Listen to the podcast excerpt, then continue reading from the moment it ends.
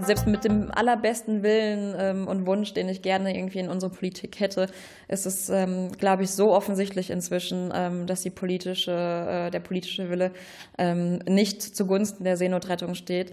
Ähm, was, was ich persönlich auch, ich äh, als Politikwissenschaftlerin und auch als eine Person, die bis dato immer ähm, noch Hoffnung in politische Institutionen hatte und äh, in Demokratie, in Menschenrechte und so weiter, bin ich tatsächlich bei meinem Einsatz auf der Lifeline extremst äh, enttäuscht worden.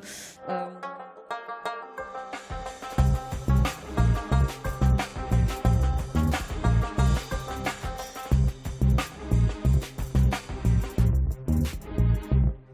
Herzlich willkommen zu Focus Globus. In diesem Podcast geht es heute um Seenotrettung im Mittelmeer. Mein Name ist Claudio Gniepek und ich spreche heute mit Aline Watermann. Hallo Aline. Hallo. Du warst unterwegs auf einem Schiff auf dem Mittelmeer und äh, hast auch Menschen gerettet. Wie warst du da unterwegs? Mit, mit was für einer NGO? Auf was für einem Schiff? Ähm, ja, ich war mit verschiedenen NGOs unterwegs, vor allem mit äh, CI und Mission Lifeline. Ja, ich bin so im Zeitraum von, ich glaube, März bis ungefähr Juni, Juni war es, ja, bin ich ähm, mit den beiden Schiffen unterwegs gewesen. Mhm. Ja, ich finde das so erstaunlich, äh, weil äh, ich kenne dich eigentlich noch als äh, eine Weltpromotorin beim eine Weltnetz. Irgendwann hast du aufgehört und dann warst du plötzlich auf diesen Schiffen unterwegs. Wie, wie bist du dazu gekommen?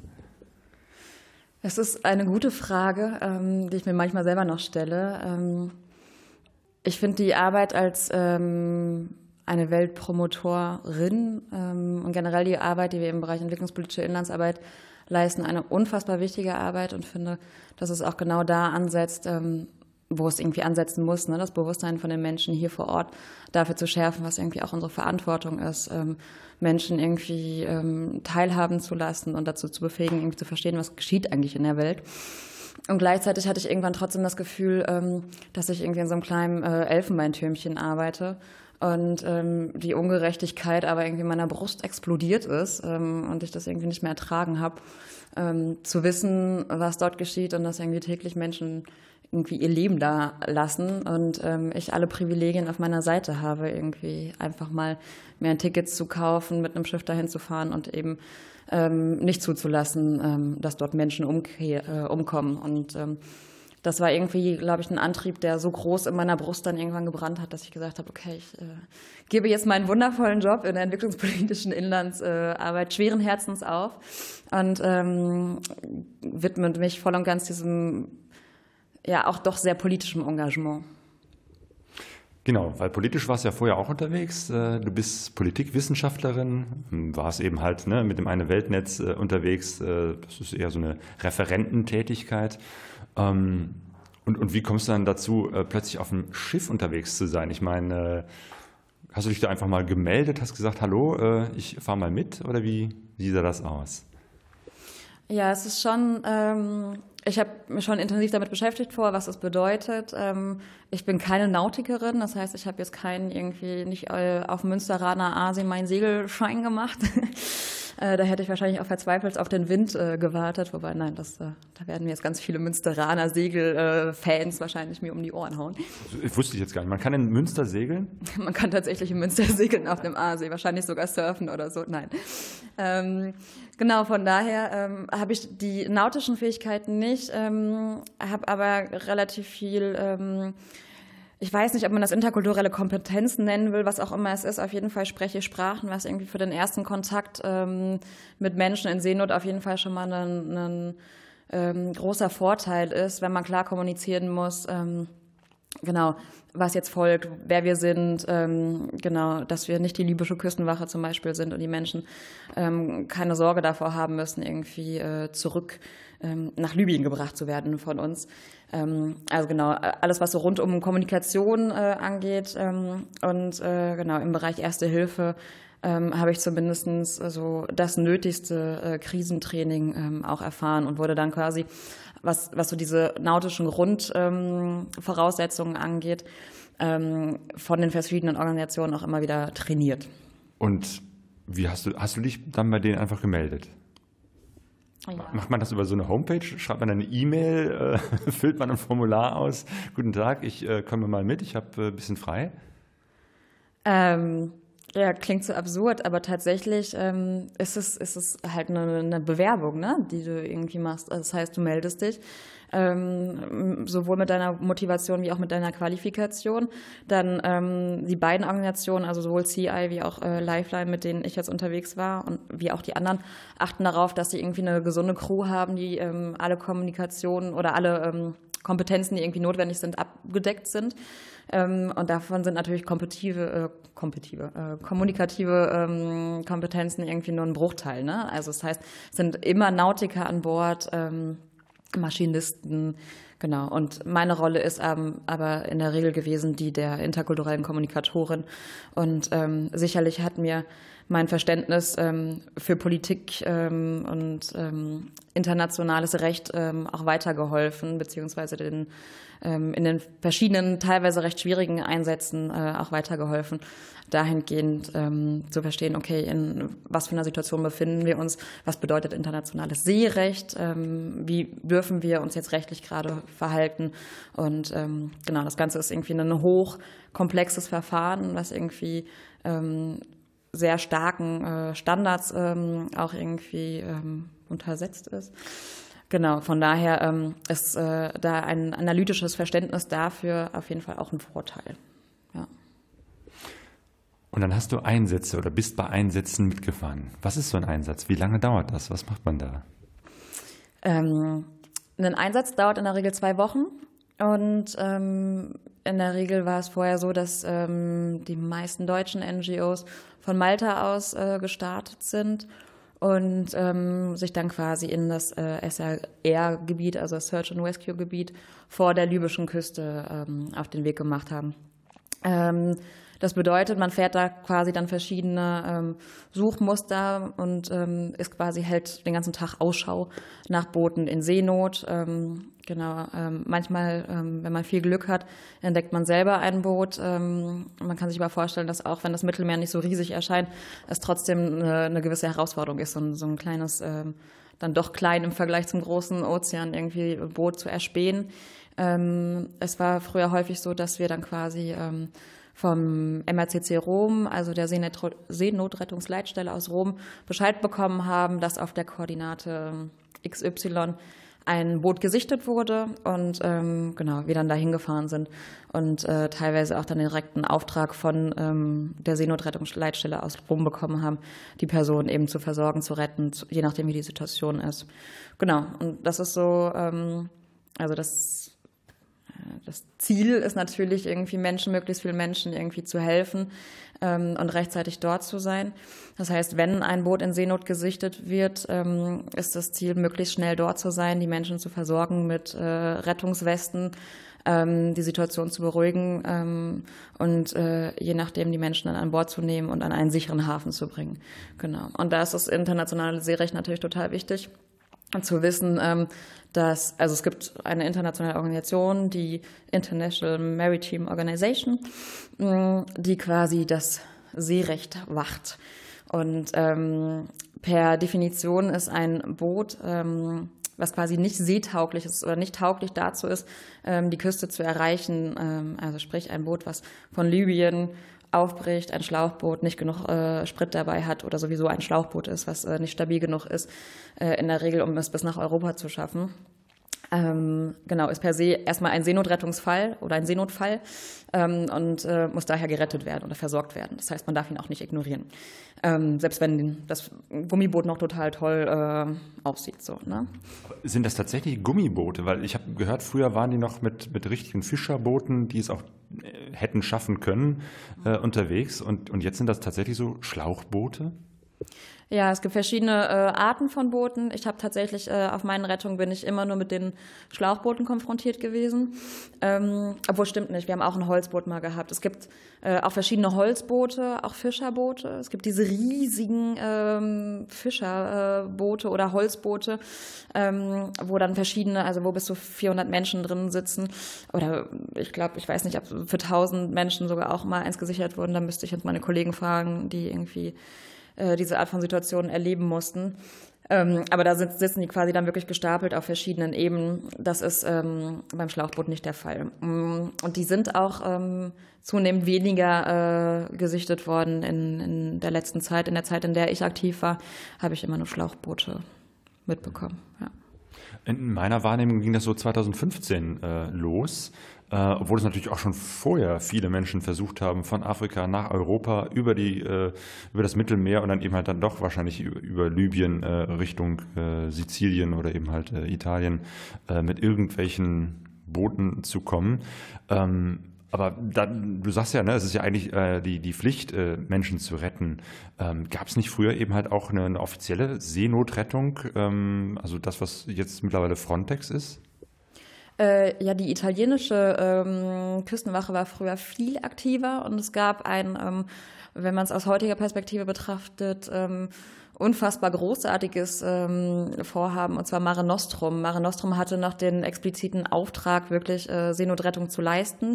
Ähm, es gab ja dann einen Switch, ähm, nachdem Mare Nostrum quasi abgeschafft wurde und Frontex irgendwie nicht mehr den primären Auftrag hatte, Rettung zu leisten, sondern äh, den primären Auftrag, Handwerkern, äh, Schleppern das Handwerk zu legen. So. Also sprich auf der Suche nach ähm, ne, illegalen Schleppern. Ähm, was äh, die Qualität von Rettung ähm, deutlich verändert hat und viel weniger Menschen aktiv gerettet wurden. Und da war ja dann auch genau 2015, ist glaube ich ähm, genau das Jahr, wo Sea-Watch, ähm, eine der ersten großen Organisationen, sich gegründet hat, ähm, eben als Reaktion darauf, dass kein, keine ausreichende äh, staatliche Rettung mehr vor Ort war und äh, man eben gesagt hat als Zivilgesellschaft auch, okay, wir können nicht dabei zuschauen, dass Menschen dort sterben. Ähm, und dann fahren wir eben selber hin und ähm, genau ähm, engagieren uns dort. Und das ist der Moment, äh, also da, wo quasi ähm, der, die höchsten Zahlen ähm, von ähm, ertrunkenen Menschen äh, gemessen wurden, wenn man das so ausdrücken kann, ähm, ist der Moment, wo sich NGOs überhaupt erst gegründet haben. Weil es dann zum ersten Mal auch so deutlich wurde, wie viele Menschen da sterben? Oder glaubst du, dass tatsächlich mehr Menschen seitdem unterwegs sind? Mm, das ist eine gute Frage. Ich habe ähm, hab die Zahlen, wie sie sich vorher entwickelt haben, nicht. Ich meine, Migration ähm, gab es schon immer ähm, und ähm, auch Migration über das Mittelmeer ist ähm, kein total neues Phänomen. Ähm, ich glaube schon, dass die Qualität ähm, eine andere ist und dass vor allem dadurch aber vielleicht die Aufmerksamkeit auch noch mal größer geworden ist ähm, darauf. Aber ich, ähm, ich habe keine ähm, wissenschaftlich fundierte äh, Quelle gerade, die ich dem unterlegen kann, was ich irgendwie äh, erzähle jetzt. Hm. Okay, aber du hast dich da gemeldet. Ähm, ihr wurdet dann irgendwie als ein äh, Team für so einen Einsatz äh, zusammengestellt. Ähm, wie habt ihr euch darauf vorbereitet? Ja, es gibt äh, ein Head of Mission in der Regel, der dann intensiv die ähm, Mission plant. Ähm, es gibt verschiedene Trainingspläne, ähm, das heißt ähm, äh, Mann über Bord, äh, Mensch über Bord Übungen. Ähm, Sicherheitstraining an Bord, ähm, Schiffskunde, ähm, also ganz viele ähm, technisches Know-how, was quasi irgendwie relevant ist, damit so ein Einsatz ähm, einwandfrei klappt, wird einem da vermittelt. Ähm, auf dem Weg runter Richtung libysche Küste oder genau äh, haben wir immer wieder Übungen gemacht, äh, Manöverübungen auch. Ähm, ähm, genau. Also da, so wird sich da intensiv darauf vorbereitet. Und wenn der Fall, äh, der Fall dann da ist, ist natürlich trotzdem nochmal eine andere Situation. Du warst ja jetzt auch bei mehreren Einsätzen dabei. Vielleicht machst du mal von einem Einsatz so ähm, exemplarisch beschreiben. Wie viele Menschen sind da so äh, an Bord und, und äh, wie ist das so mit so einem Team von Leuten dann plötzlich auf engstem Raume unterwegs zu sein mit so einer Mission? Du meinst äh, die Crew jetzt, ne? Die Crew. Ja. Ähm, ja, also bei auf der Seefuchs waren wir wenig ähm, oder im Vergleich zu, zu Lifeline auf jeden Fall. Bei der Seefuchs waren wir so zehn und bei der Lifeline waren wir 18, meine ich.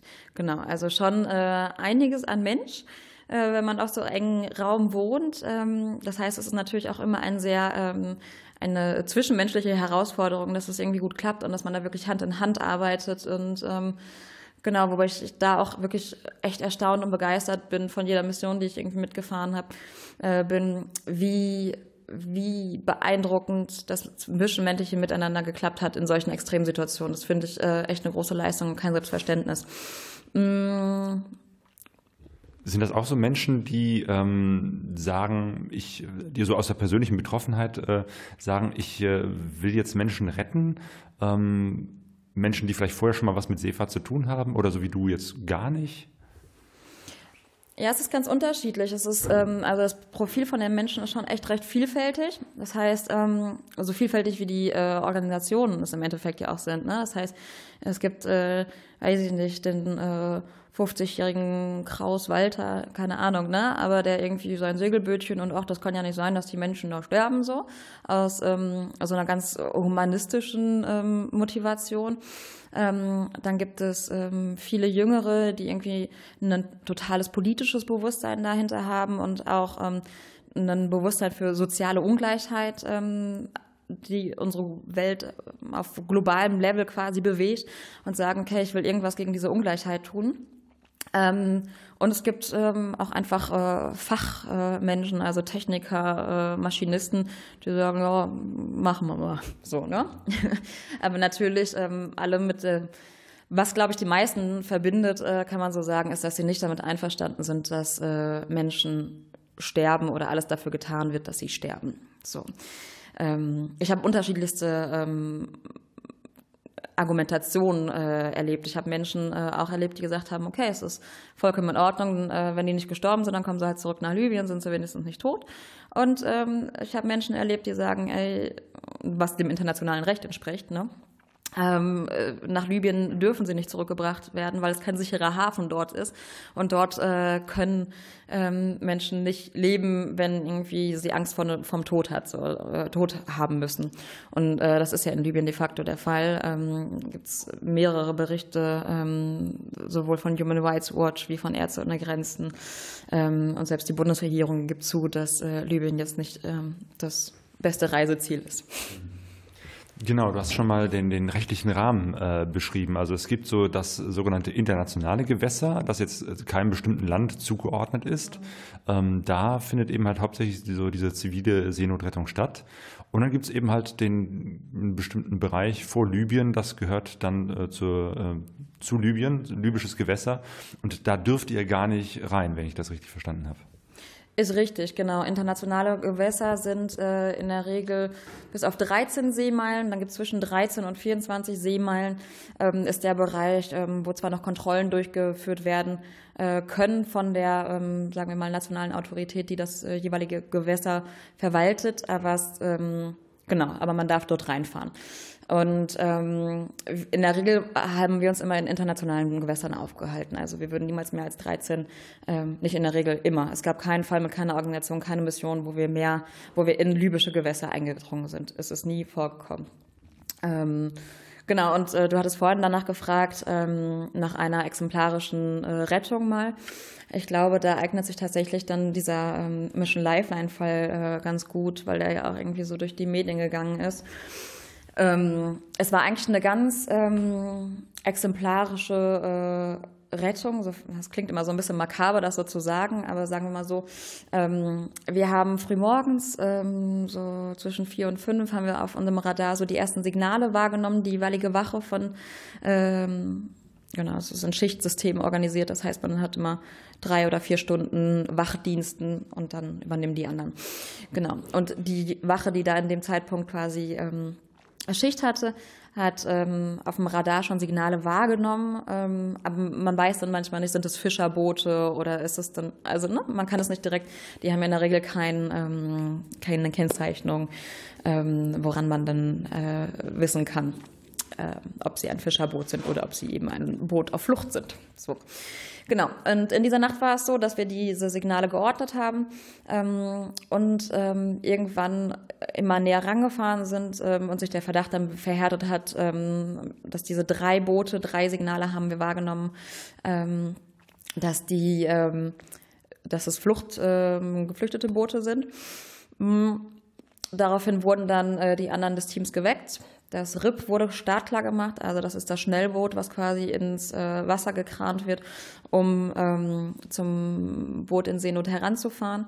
Ähm, genau, und das war in der Situation dann auch so. Wir haben in dem Moment, wo, wo sich verhärtet hat, dass es ähm, Geflüchtete ähm, sind, oder ein Boot in Seenot haben wir die äh, Seenotrettungsleitstelle in Rom informiert, ähm, dass wir ein Boot gesichtet haben und ähm, das jetzt anfahren. Ähm, und genau, in dem Moment. Genau, diese, diese, dieses, äh, diese italienische Seenot, wie heißt es mal? MRCC. EMRCC, genau. Das ist so eine Koordinierungsstelle, mit der sich alle ähm, koordinieren, also auch alle zivilen Seenotretter und die geben auch Anweisungen und mit denen seid ihr im Prinzip eigentlich im permanenten Kontakt. Ne? Korrekt. Ähm, so war es immer und das hat auch äh, lange Zeit echt gut geklappt. Ähm, es ist so, dass äh, quasi diese SAR-Zone, also die Search and Rescue-Zone vor der libyschen Küste ähm, bis dato immer von, äh, vom MRCC Rom, das ist das Maritime Rescue Coordination Center, ähm, ver verwaltet wurde.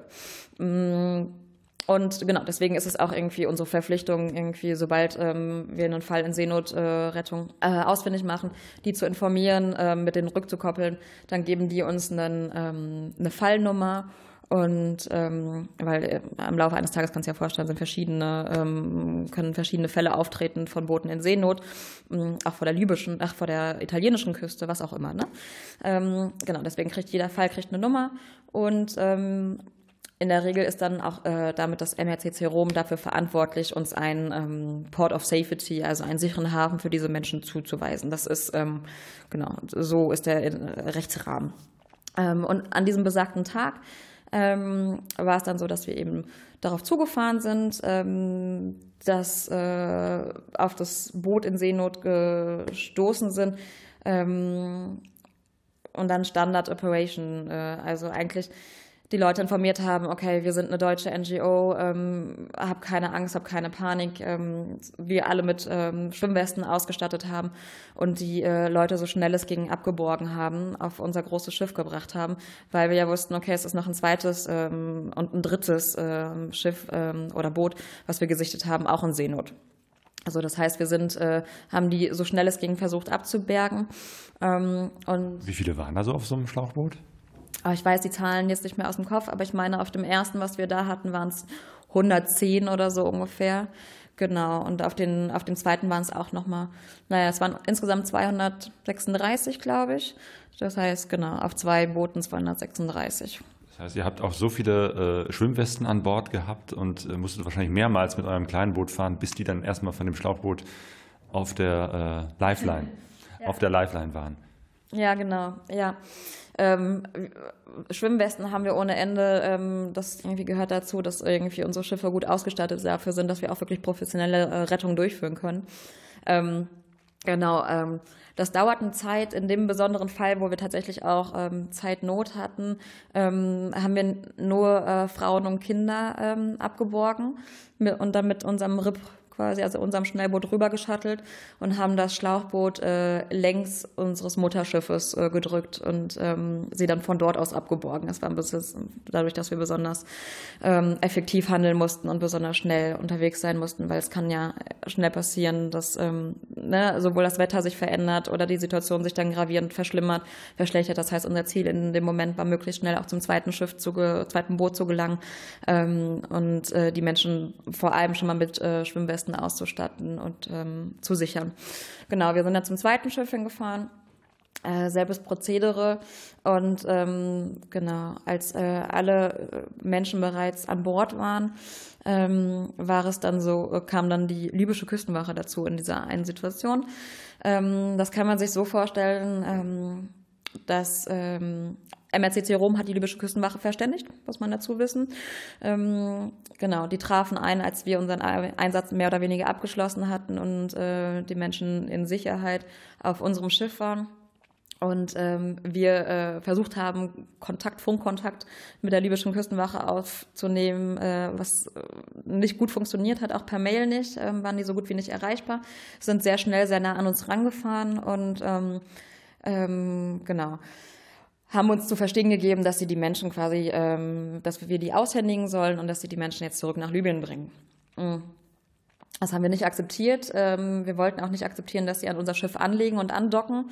Ähm, denn was passiert ist irgendwie, dass die Menschen unfassbar panisch werden. Äh, das wissen wir aus anderen äh, Situationen. Und in der Situation selber ähm, war die Situation durchaus auch angespannt. Und irgendwie, wir hatten einfach die große Sorge, dass äh, die Leute dann wieder ins Wasser springen, weil wir das einfach aus anderen Rettungen kennen, dass die Menschen Panik haben und sagen, okay, wir sterben lieber hier im Meer, als dass wir zurück nach Libyen gehen. Das heißt, es war eine extrem brenzliche Situation in dem Moment. Wir haben. Ähm Dürfen die das denn eigentlich? Also, ihr, ihr, wart ja jetzt sozusagen nicht mehr in diesem libyschen Gewässer oder gar nicht, sondern irgendwie da, davor. Ah, wahrscheinlich in dieser Meile, wo die auch nochmal äh, kontrollieren dürfen, oder wie?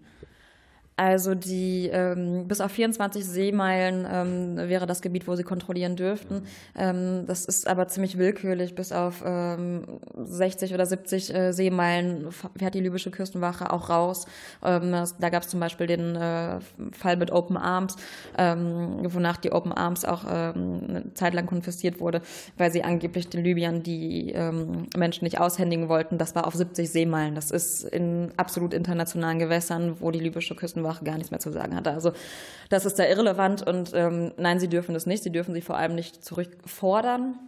Ähm, also das, äh, das ist auch was, was wir in dem Moment halt klar gemacht haben. Wir hätten rechtswidrig gehalten, in, handelt in dem Moment, wo wir Menschen, ähm, die wir bereits an Bord hatten, ähm, der libyschen Küstenwache übergeben hätten, ähm, weil eben Libyen nicht als sicherer Hafen anerkannt ist und alle Menschen, die aus Seenot gerettet wurden, Recht auf einen sicheren Hafen haben. So, das heißt, in dem Moment hätten wir uns strafbar gemacht, weil es wäre quasi ein äh, Refoulement, also ein ähm, Fall von ähm, Zurückschiebung von Personen, ähm, die möglicherweise auch Recht auf Asyl haben. Da würde dann die Genfer Flüchtlingskonvention äh, greifen, dass sie zumindest erstmal das Recht oder den Anspruch haben, ähm, überhaupt auf ein Asylverfahren. Und in dem Moment, wo sie zurück zurückgeschoben werden, ähm, das ganz klar ein äh, Rechtsbruch gewesen wäre. Das heißt, jetzt waren da, war da dieses libysche Schiff und äh, die haben gefordert, gebt uns die äh, äh, Menschen zurück, wobei zurück ja auch irgendwie komisch ist, aber okay. Äh, und was habt ihr dann gemacht?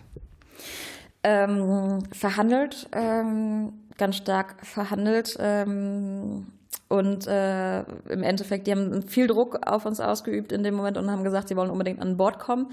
Ähm, wir haben zugelassen, dass zwei äh, an Bord gekommen sind, zwei.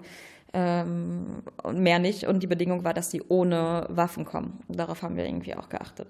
So, das heißt, es sind zwei an Bord gekommen, ähm, haben primär mit dem Captain gespro äh, gesprochen und äh, im Endeffekt verstanden, ähm, genau, dass, äh, dass wir da nicht nachgeben werden. Ähm, wobei ich auch gleichzeitig ähm, sagen muss, ähm, die libysche Küstenwache hat äh, auf mich den Eindruck gemacht, dass sie extremst unter Druck stehen also wirklich extremst unter Druck stehen. Ich hatte das Gefühl, die waren fast verzweifelt, dass ähm, sie jetzt nicht die Leute zurückholen können. Ähm, was natürlich daran liegt, dass sie von der Europäischen Union finanziert werden und unfassbar viel Geld in die ähm, libysche Küstenwache fließt. Also ähm, die ähm, Operation äh, Eunafor Med oder genau, das ist quasi ähm, der Weg, über den über die Europäische Union ähm, die libysche Küstenwache finanziert wird ähm, oder die libysche Navy ähm, pumpt da unfassbar viel Geld. Ich habe die Zahlen gerade nicht da, aber die liefere ich gerne nach. Ähm, ähm, also wie viele Millionen auch äh, von deutschen Geldern da reinfließen, das ist wirklich beeindruckend. Ähm, genau, um sowohl ähm, mit Equipment, also mit Schiffen, die zu versorgen und so weiter. Das heißt, die Ausrüstung, die die libysche Küstenwache hat, ist der Wahnsinn. Die ist um Welten und Klassen besser als die, die äh, irgendwie unsere NGO-Schiffe haben. Nur, dass sie äh, kein professionelles Training haben, um damit umzugehen. Ne? Und äh, es ja genug Beobachtungen und ähm, Zeugen und Dokumentationen darüber gibt, äh, wie libysche äh, Rettung durchgeführt wurden, wenn man sie Rettung überhaupt nennen will. Ähm, und immer mit der Konsequenz, dass Leute dann zurückgebracht werden an einen Ort, wo sie gerade versucht haben, herzufliehen. Und das ist per se ein, ja schon ein Gesetzbruch, den die Europäische Union in dem Moment ja unterstützt. Ne? Und das ist äh, irgendwie ein Riesenproblem ähm, wo ich jetzt auch immer nicht äh, so ein Schwarz-Weiß-Bild äh, aufzeichnen will. Das ist nicht äh, die libysche Küstenwache, sondern das ist ganz klar auch eine europäische Verantwortung, die wir da haben, in dem ähm, das extremst mitfinanziert wird und die äh, Libya oder die libysche Küstenwache in dem Fall und die Navy ähm, total unter Druck stehen, da Zahlen zu liefern und dann natürlich auch Familien dranhängen und so weiter. Genau, weil ich äh, wollte gerade schon fragen, was für ein Interesse haben die eigentlich, aber dann ist es ein europäisches Interesse, äh, viele Flüchtlinge oder sagen zu können, wir haben viele zurückgeholt, äh, um damit wiederum sich selbst zu finanzieren. Das ist ja eigentlich ein ganz schräge Situation. Äh, definitiv. Es ist eine super schräge Situation. Ähm, vor allem, dass die Europäische Union da so einen Druck in die Richtung macht, äh, Menschenrechte zu verletzen im Endeffekt ähm, und Menschen daran zu hindern, äh, lebendig nach Europa zu kommen. Ne? Das ist natürlich immer das Ziel dahinter. Ähm, Genau, und das ähm, gleichzeitig ist es natürlich auch ein Riesenmarkt, es ist ein Riesengeschäft. Äh, wenn die Leute zurückgebracht werden, dann werden sie früher oder später auch wieder versuchen ähm, zu fliehen. Ähm, das ist dann wieder eine neue Einkommensquelle und das ist irgendwie ein Teufelskreis. Also wir hatten Leute an Bord, die sind ähm, fünfmal geflohen oder haben fünfmal versucht, ähm, aus Libyen wegzukommen.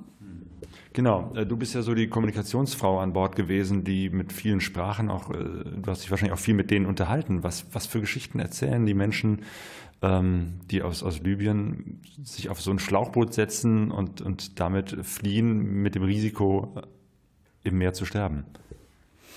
Mm, ich finde es ist, ähm, ich finde die Frage immer berechtigt und gleichzeitig finde ich sie total schwierig ähm, weil ich mich irgendwie dafür nicht, ich fühle mich nicht legitim, darüber zu sprechen, was nicht meine Geschichte ist. Und ähm, ähm, weiß nicht, klar haben mir Menschen viel erzählt, aber irgendwie denke ich auch, wenn sie Lust hätten, das in dem Rahmen ähm, nochmal zu erzählen, dann wäre es eigentlich ähm, das Richtigste, die Menschen persönlich zu fragen und irgendwie zu interviewen, als dass ich irgendwie da so, so persönliche, intime ähm, äh, Verletzlichkeiten hergebe. Ähm, also was zumindestens was so diesen libyschen Kontext und die Flucht angeht oder sagen wir mal diese äh, Flucht- und Migrationsrouten, wo ja inzwischen genau das sehr gemischt ist. Ähm, und ich will jetzt keine Debatte über was ist ein Flüchtling, was ist ein Migrant anstoßen, aber natürlich äh, sind das unterschiedliche Begriffe, die irgendwie juristisch unterschiedlich gefasst sind.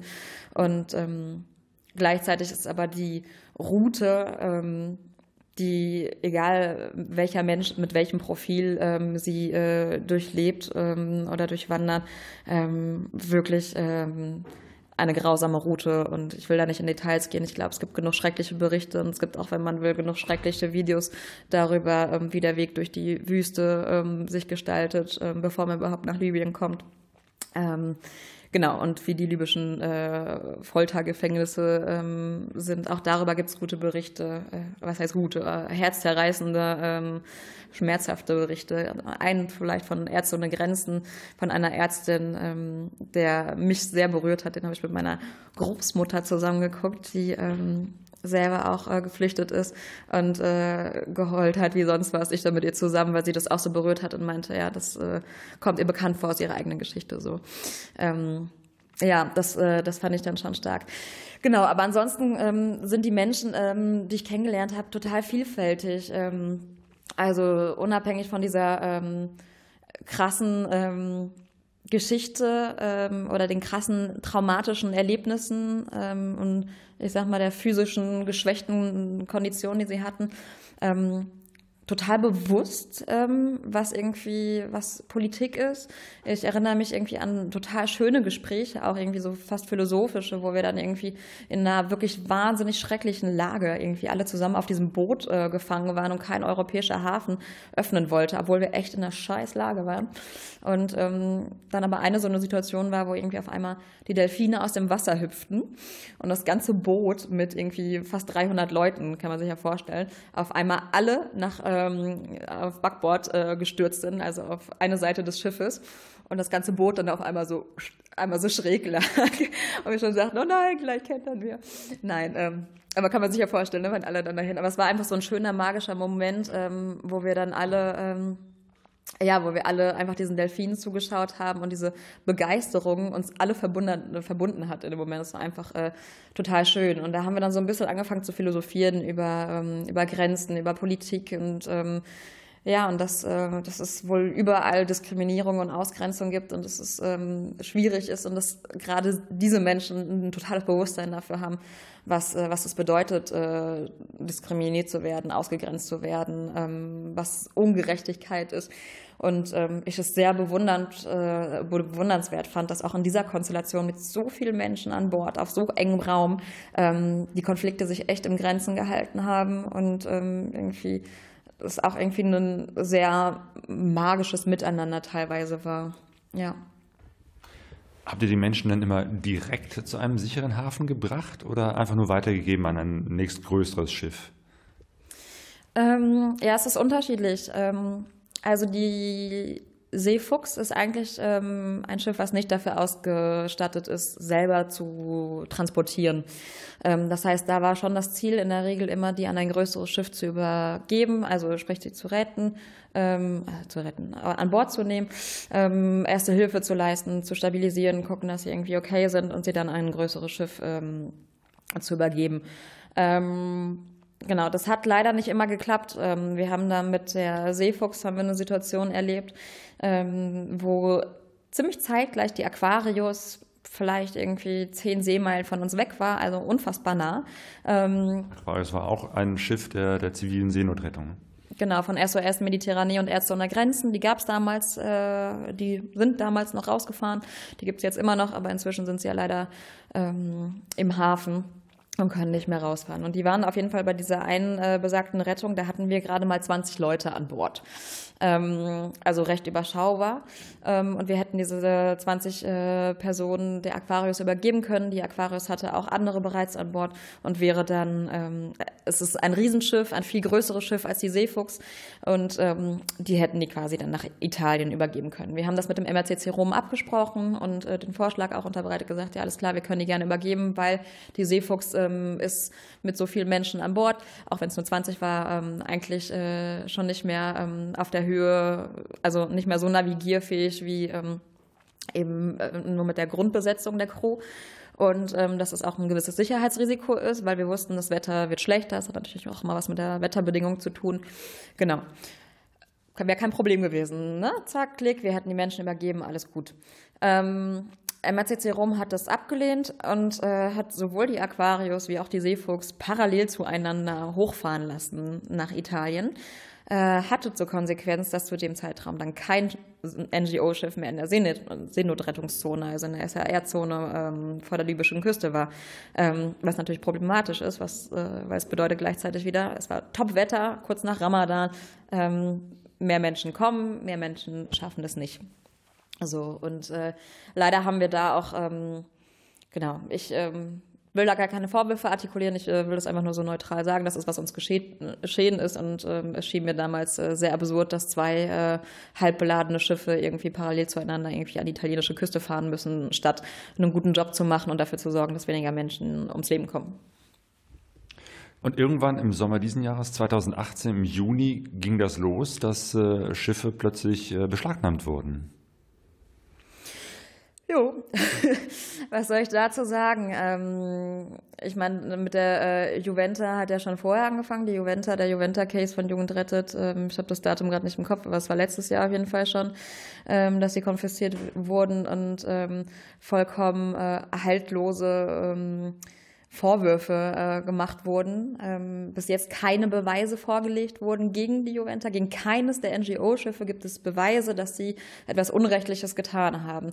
Ähm, die Mission Lifeline, die Lifeline äh, liegt derzeit in Malta. Ähm, das ist das Schiff, mit dem du auch unterwegs warst. Ne? Korrekt. Direkt nach meinem Einsatz ähm, ist also sie ist immer noch da, wo ich, wo ich sie verlassen habe, äh, ist die Lifeline immer noch.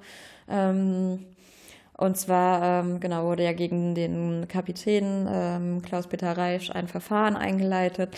Ähm, äh, ein ziemlich absurdes Verfahren, ähm, angeblich aufgrund ähm, der Flagge, dass wir äh, die Flagge nicht ähm, rechtmäßig wäre. Ähm, die niederländischen Behörden haben die Flagge, das war eine niederländische Flagge, haben die ähm, haben bestätigt, dass die Registrierungsdokumente, die wir hatten, dass sie korrekt sind, äh, dass wir da eingetragen sind im Register. Also sprich, eigentlich alle Dokumente, die wir ähm, vorgelegt haben, ähm, sind bestätigt von offizieller Seite und es gibt keinen Grund, dieses Verfahren ähm, weiter aufrechtzuerhalten. Es sind keine Beweise ähm, vorgelegt worden gegen uns. Trotzdem zieht sich dieses Verfahren schon extrem lange und äh, ähm, das ist natürlich irgendwie so ein Paradebeispiel, wo irgendwie Maßnahmen dann durchdekliniert werden an uns. Da scheint also eher so ein politischer Wille dahinter zu stehen. Ich äh, finde es schwierig, etwas anderes ähm, irgendwie äh, daran, selbst mit dem allerbesten Willen ähm, und Wunsch, den ich gerne irgendwie in unsere Politik hätte, ist es, ähm, glaube ich, so offensichtlich inzwischen, ähm, dass die politische, äh, der politische Wille ähm, nicht zugunsten der Seenotrettung steht.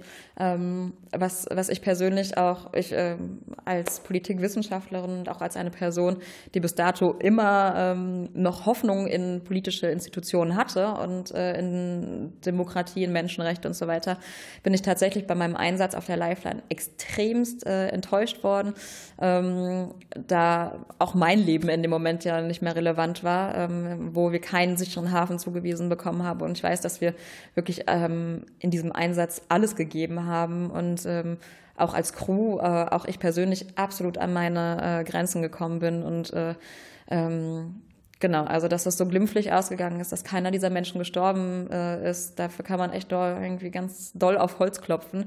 Genau, ihr, ihr, wart da äh, tagelang unterwegs, also wolltet eben halt ne, an, an, äh, zum nächsten Hafen und kein Hafen hat euch an Land gelassen und ihr wart da mit, mit, diesen, äh, mit den Flüchtlingen an Bord, die wahrscheinlich auch jetzt körperlich nicht alle so ganz fit waren und ihr wusstet gar nicht, wo ihr jetzt äh, hin könnt. Jo, so war das. Im Endeffekt ähm, hätte uns quasi ein ähm, Port of Safety, ein sicherer Hafen zugewiesen werden müssen für diese Menschen. Ähm, das ist nicht geschehen. Kein einziger äh, europäischer Hafen hat äh, sich da bereit erklärt. Ähm, und ähm, wir haben wirklich alles, also das Wachsystem war ausgehebelt, äh, keiner hat mehr so richtig geschlafen. Ähm, also sowohl das Ärzteteam war im Dauereinsatz, ähm, eine Frau, die irgendwie im Koma lag vorübergehend, ein äh, Notfall, der abtransportiert werden musste.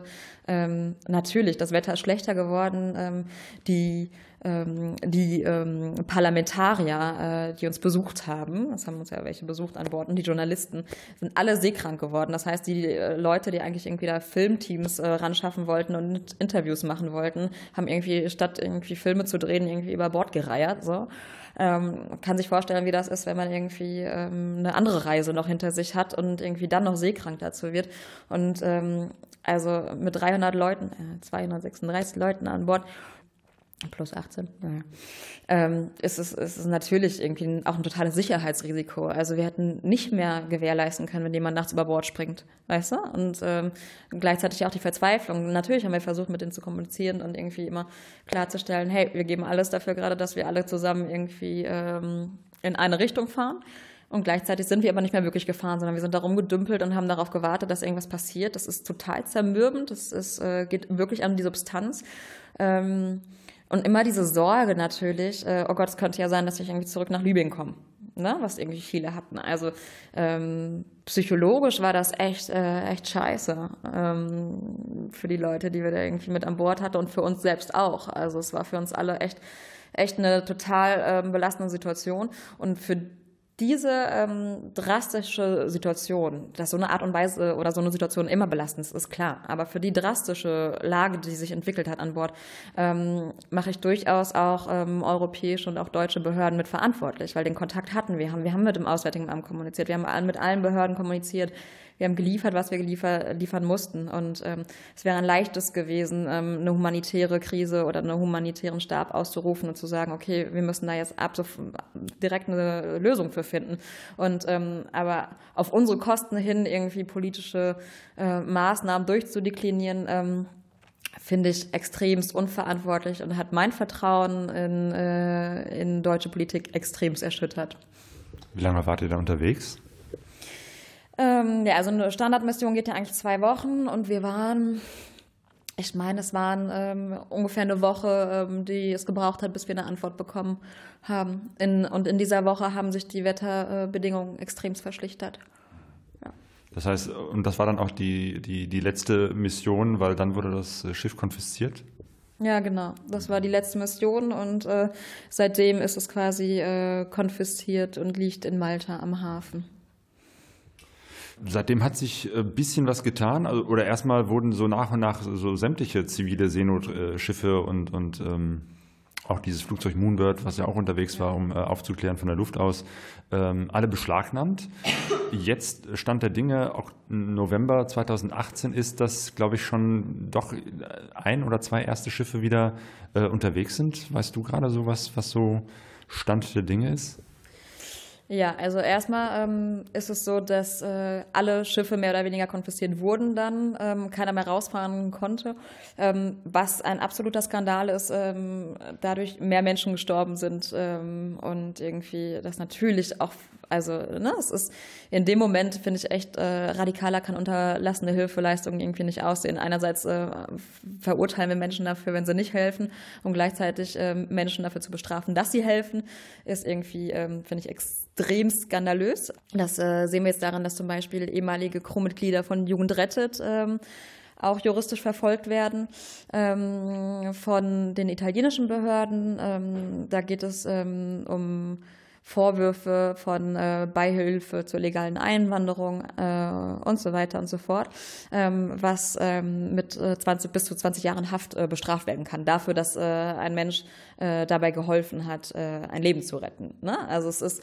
ähm, diese Art von Kriminalisierung finde ich extremst gefährlich ähm, und ich glaube, das politische Klima, das Giftige, was wir gerade in Europa haben und auch in Deutschland, ähm, ist auf jeden Fall auch mit dadurch verursacht, dass äh, PolitikerInnen sich nicht äh, eindeutig äh, mal dafür bekannt haben, was Recht ist. Und ähm, das finde ich, ich finde es wirklich ähm, extremst alarmierend. Ähm, die NGOs ähm, also sprich, wir haben immer alles transparent dargelegt, unsere Finanzierungsquellen sind transparent, der Recht, die Rechtslage ist transparent und äh, trotzdem gibt es Vorwürfe, die einfach ähm, jenseits jeglicher Vernunft sind ähm, und ähm, genau, so dieses populistische Klima gerade sehr schön. Das finde ich. Genau, äh, was sagst du denn, wenn jemand sagt, sozusagen eigentlich auch dir dann vorwirft als Mitarbeiterin einer solchen NGO, dass ihr mit Schleppern zusammenarbeiten würdet? Äh, es ist, ist mal so ein bisschen die Frage, wo kommt das her? Ähm, welche Motivation hat ein Mensch ähm, dazu, das zu sagen? Ähm, Fakt ist, dass Migration, wir haben da am Anfang drüber gesprochen, gab es, bevor wir da waren. Äh, es sind Menschen gestorben, bevor NGOs da waren. Und äh, die Menschen machen sich nicht auf den Weg, weil wir da sind. Im Gegenteil, die kommen, das äh, wird auch jetzt wieder ähm, deutlich, ähm, dass, dass sie rausfahren, so oder so, ob wir da sind oder nicht. Ähm, seitdem keine NGOs mehr da sind, äh, sterben viel mehr Menschen. Es gibt nur keine Augen mehr. Das ist natürlich bequemer, weil man nicht mehr sieht, wer stirbt. Äh, bequemer und gleichzeitig, äh, was äh, Menschlichkeit äh, und jegliche menschliche Würde angeht, einfach nur äh, fatal normal ist. Äh, genau, es wird immer von diesem Pull-Faktor gesprochen, also sprich, ähm, dadurch, dass NGOs da wären, würden ja überhaupt die Menschen erst ablegen. Ähm, das ist Quatsch. Ähm, das ist äh, bewiesen, dass nicht mehr Menschen oder weniger Menschen kommen, äh, wenn NGOs da sind oder nicht da sind, sondern die kommen so oder so. Also das ist so, so der Hauptgrund und äh, genau und Schlepper sind im Endeffekt auch nur ein Symptom ähm, von irgendwie einer viel tiefschürfenden Krise. Ähm, und ähm, Schlepperbekämpfung ist eine Sache, das behebt aber nicht, das ist keine Lösung.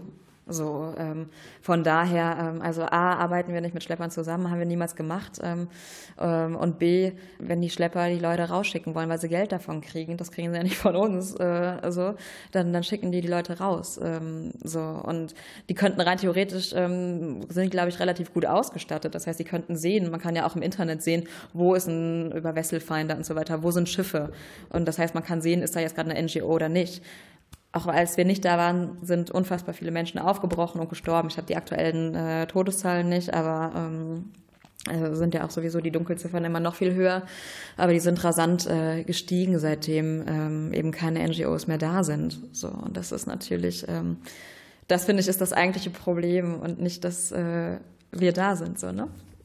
Genau. Ähm, du hattest äh, schon im Vorgespräch gesagt, also neben dem, dass, dass ihr jetzt äh, natürlich gerade nicht äh, Menschen retten könnt, weil einfach die Schiffe nicht da sind, ist natürlich die politische Arbeit und das Sprechen über die Zustände, warum das überhaupt so ist, ähm, ganz wichtig. Du hast eine Homepage genannt, wo ähm, aktuelle Zahlen drauf zu lesen sind. Missing Missing Migrants. Das verlinken wir auf unser, äh, unter diesem Interview auf focusglobus.de. Und Forensic Architecture, das ist ähm, ein äh, britisches Forschungsinstitut, das quasi diesen Juventa-Case von Jugend rettet ähm, nochmal aufgearbeitet hat, ähm, auch grafisch aufgearbeitet ist, äh, hat und ähm, quasi die Anklage äh, widerlegt, dass ähm, dort mit Schleppern zusammengearbeitet wird. Auch das verlinken wir. Ähm, Was ist jetzt äh, der aktuelle Stand äh, bei CI, bei Mission Lifeline, bei äh, Jugend rettet? Ähm, die NGOs sind ja jetzt nicht, äh, haben wir jetzt nicht die, die Hände in den Schoß gelegt, äh, weil die Schiffe äh, konfisziert sind, sondern die sind jetzt auch weiterhin aktiv. Absolut, ja. Also ich meine, das ist natürlich ein heftiger Rückschlag ähm, und irgendwie schon auch echt erstmal muss man sich so ein bisschen berappeln, ähm, wenn einem sowas äh, geschieht. Aber gleichzeitig ist das natürlich auch der Antrieb und die Energie, ähm, irgendwie weiterzumachen. Und ich finde, wenn wir gerade so ein bisschen gucken, äh, was geschieht in Europa, was geschieht auch in Deutschland, dann haben wir eine wahnsinnig beeindruckende Welle ähm, an, äh, durch die Seebrückenbewegung alleine. Ähm, unfassbar viele Menschen, die sich äh, auch bewusst äh, politisch positionieren, unabhängig von, äh, ob sie jetzt innerhalb der NGO aktiv sind oder außerhalb. Aber es gibt durchaus auch viele Menschen, die durch kleine kreative ähm, Aktionen ihre, ähm, ihre, ihre Haltung ähm, ausdrücken. Und das finde ich total wichtig. Ich habe das Gefühl, es äh, entsteht gerade ähm, trotz allem auch eine wahnsinnige ähm, Welle an A-Bewusstsein und da müssen wir dranbleiben, ähm, dass wir dieses Bewusstsein weiterhin stärken und schärfen. Und ähm, B auch irgendwie an, an, an ich weiß nicht, ob man es Widerstand nennen will, aber wenn ich ähm, mir überlege, dass wir heute so weit sind, dass irgendwie die Zivilgesellschaft sich Schiffe besorgt, äh, sich Flugzeuge besorgen kann und sagt, nein, wir fahren dahin, wir gucken zu. Und wenn wir nicht mehr retten dürfen, dann, dann, äh, dann beobachten wir wenigstens, was ihr macht. Ihr seid nicht, ihr könnt nicht einfach Menschenrechte brechen. Ähm, da finde ich das ähm, unfassbar berührend und äh, glaube, da gibt es auch ähm, noch ganz viel Hoffnung. Und ähm, ganz viele Menschen, äh, sowohl Anwälte wie auch, äh, weiß ich nicht, 0815-Bürger äh, die, ähm, die quasi genau diese Werte irgendwie verteidigen, ähm, die internationales Recht verteidigen. Es ist eine totale Errungenschaft, was wir, was wir überhaupt geschaffen haben, ne? Irgendwie. Und das jetzt aufzugeben und in Frage zu stellen, ob ein Mensch äh, ein Recht auf Leben haben darf, das wird gerade zur Frage äh, gestellt, so, ist wirklich schmerzhaft und ich glaube, was ist gut und wichtig, dass es ähm, so eine engagierte Gesellschaft gibt, ähm, die sich äh, proaktiv damit äh, beschäftigt. Und das ist natürlich auch jetzt, äh, um den Bogen zurückzuspannen zu, zu unseren äh, NGOs, äh, keiner hat irgendwie den, wie heißt es, Schoß ins Gras geworfen oder so und die Hände in, die Hände in den Schoß gelegt. So. Ähm, es wird ganz aktiv an Lösungen gefeilt. Ähm, alle stehen ähm, auch äh, der Europäischen Union und der Bundesregierung für Gespräche bereit, wie man eine ähm, fairere, humanere ähm, Politik gestalten kann. Und äh, natürlich arbeiten wir auch weiter daran, sowohl an kurzfristigen Lösungen, also sprich, wie können wir wieder rausfahren und ähm, das Sterben, das akute Sterben. Es klingt immer schon fast so banal oder so makaber, aber es geht hier einfach um Menschenleben. Ne? Und ich will es gar nicht, manchmal drückt man das nur noch in Zahlen aus oder sonst was, aber irgendwie jedes Menschenleben ist irgendwie ein Menschenleben, was es irgendwie wert ist, ähm, dort gerettet zu werden. Weil wenn wir diesen Ansatz nicht mehr haben, so, wozu leben wir dann noch so? Ne? Also dann, ja, von daher glaube ich, ist es äh, gerade, ich, ich sehe, das war vieles kritisch, aber auch vieles echt positiv. Ähm, zum Beispiel ist jetzt auch das äh, Mission Lifeline also die Lifeline, äh, die in Malta liegt, fungiert so ein bisschen als ähm, politischer und kultureller Ort. Ähm, da, ähm, es haben da jetzt ähm, politische Seminare stattgefunden, genau, ähm, begleitet von Professoren von Universitäten. Ähm, aber auch ein, ein, ein Musik-Chor-Austauschprojekt äh, zwischen einem deutschen Chor und einem maltesischen Chor, was ich irgendwie, die quasi dann auf der Lifeline gespielt haben, irgendwie so, was ich einfach auch total berührend finde, was sich was ich da tut und ja, wie viele ähm, coole Menschen irgendwie ähm, sich da auch in dem Bereich engagieren. Also das ist, gibt dann doch auch irgendwie so ein bisschen Hoffnung und ich bin mir sicher, dass ähm, wir auch in naher Zukunft ähm, noch viel ähm, aus dem Bereich der zivilen Seenotrettung hören äh, werden und ähm, da schon viele neue Pläne geschmiedet werden. Ja, damit wäre ja auch wieder der Bogen äh, zu deiner ursprünglichen Tätigkeit als eine Weltpromotorin geschlagen, ne? weil das äh, hatte ich mir auch so im Hinterkopf als Frage äh, gestellt, was, was hat das eigentlich äh, damit zu tun? Einerseits über Entwicklungspolitik äh, zu sprechen, aufzuklären, als Referentin unterwegs zu sein und dann eben halt auf so ein Schiff zu gehen und Menschenleben zu retten. Das ist eben halt nicht nur eine, eine akute Vorortmaßnahme, sondern das ist eigentlich auch ein ganz wichtiges aktuelles politisches Engagement. Ja, absolut. Ähm, und das, ich finde es auch ähm, ja, es ist, ist so, so, so ein, so ein Schlüsselelement eigentlich, was, glaube ich, auch den meisten in der Seenotrettung bewusst ist. Ähm, klar, es ist ein Stück weit Symptombekämpfung. Ähm, also es klingt absurd, aber ähm, Symptombekämpfung in dem Sinne, dass irgendwie äh, Menschen dort nicht verunglücken. Es ist keine langfristige Lösung. Seenotrettung, die wir als NGOs da bis jetzt leisten, ist keine langfristige Lösung. Das ist uns allen bewusst, aber es ist trotzdem absolut notwendig und erstmal der erste Schritt. Und das muss sich natürlich in einem größeren Kontext äh, einordnen und in vernünftige, ähm, global gerechte äh, Politiken. Und ähm, da sehe ich ähm, da sind wir auf jeden Fall irgendwie in einer Zeit, wo, wo wir ganz viel arbeiten müssen, auch als Gesellschaften generell. Wie wollen wir zusammenleben? Ähm, was, was ist unser Lebensentwurf? Ähm, ähm, auch innerhalb von Deutschland ähm, sehe ich, dass wir natürlich irgendwie ähm, die soziale Ungleichheit immer größer wird. Und ähm, daran ist aber nicht der Mensch, der neu dazukommt, irgendwie schuld, ähm, so, sondern das ist irgendwie eine politische und eine wirtschaftliche Aufgabe, wo wir ähm, glaube ich, das Bewusstsein, und da kommen wir zur entwicklungspolitischen Inlandsarbeit so ein bisschen zurück. Ich glaube, ähm, wir viel tun können, indem wir ähm, nicht nur Perspektivwechsel ermöglichen, sondern einfach ähm, gemeinsam irgendwie das Bewusstsein dafür arbeiten, ähm, was, wie funktioniert unsere Gesellschaft eigentlich und ähm, was, was sind unsere Herausforderungen. Und ich glaube, da haben wir andere Herausforderungen, die, ähm, die auf äh, viel mehr noch auf äh, wirtschaftspolitischer Ebene liegen als äh, auf äh, Fluchtregulatienebene. Und ähm, da überhaupt erstmal so ein Verständnis für zu bekommen, für diese Komplexität. Das ist ja auch gemein, weil die Welt ist einfach so gemein komplex und irgendwie, mir tut das ja schon im Kopf weh, wo ich das lange studiert habe. So, keine Ahnung, kann ich auch verstehen, dass man keinen Bock hat, sich damit zu beschäftigen und irgendwie lieber irgendwie eine Runde bei H&M shoppen geht, so in dem Sinne, ne? Nee, ganz im Ernst, macht ja mehr Spaß, ist ja einfacher. Hm. So, und äh, schöne Klamotten zu haben, ist bestimmt schöner, als sich irgendwie eine traurige Geschichte Geschichte rein. Also, ne, ist jetzt so ein bisschen plakativ, aber im Endeffekt habe ich da auch irgendwie so, so, einen, so, einen, so einen Hauch von Verständnis zumindest für, dass, dass es irgendwie nervig ist, sich damit äh, auseinanderzusetzen, dass äh, global gesehen und nicht nur global gesehen, sondern auch innernational äh, gesehen, wir irgendwie so eine riesengroße soziale Ungleichheit haben. Ähm, und äh, genau, aber das ist natürlich unsere Aufgabe irgendwie ähm, zu gucken, okay, woher kommt diese Ungleichheit? Ähm, was, äh, was bedeutet ähm, es, faire Wirtschaftsketten, Lieferketten zu haben? Ähm, und ähm, jetzt sind nicht alle äh, Migrationsbewegungen ähm, aus Bangladesch, äh, ne, aus dem Textilsektor oder so. Aber natürlich hat unser Konsumverhalten und unsere Lebensweise und ähm, das Wirtschaftssystem, in dem wir leben, ganz viel damit zu tun, warum äh, Menschen in ihren Heimatländern irgendwie nicht unbedingt eine Perspektive sehen. Ähm, und äh, genau, also ich glaube, da schlägt die entwicklungspolitische Inlandsarbeit den Bogen dahingehend, ähm, dass wir da einfach ein Bewusstsein schaffen für müssen und irgendwie Menschen die Möglichkeit geben müssen, überhaupt zu verstehen und irgendwie mitzugestalten, wie unsere Welt eigentlich aussieht.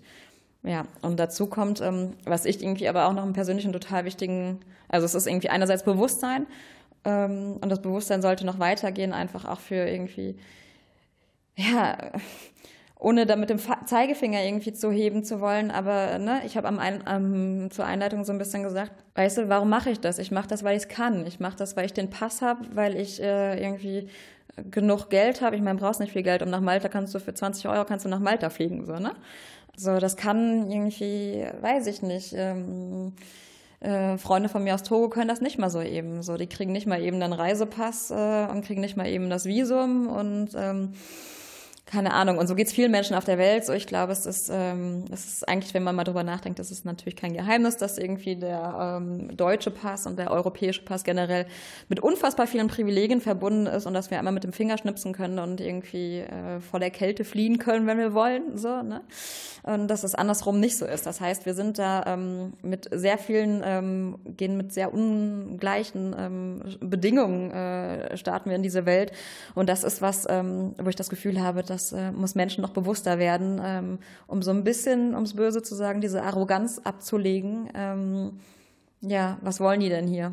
So, ne? Also, und ich glaube, es, es wäre uns viel geholfen in dem Moment, wo wir legale Einreisewege hätten, ähm, wo keine Ahnung, jemand aus äh, Somalia genauso einfach einen, ähm, einen Freiwilligendienst in Deutschland machen kann oder hier studieren kann und äh, sich nicht abkämpfen muss wie sonst was, um irgendwie äh, mal ein bisschen zu reisen. Also ne, das ist halt auch einfach absurd so.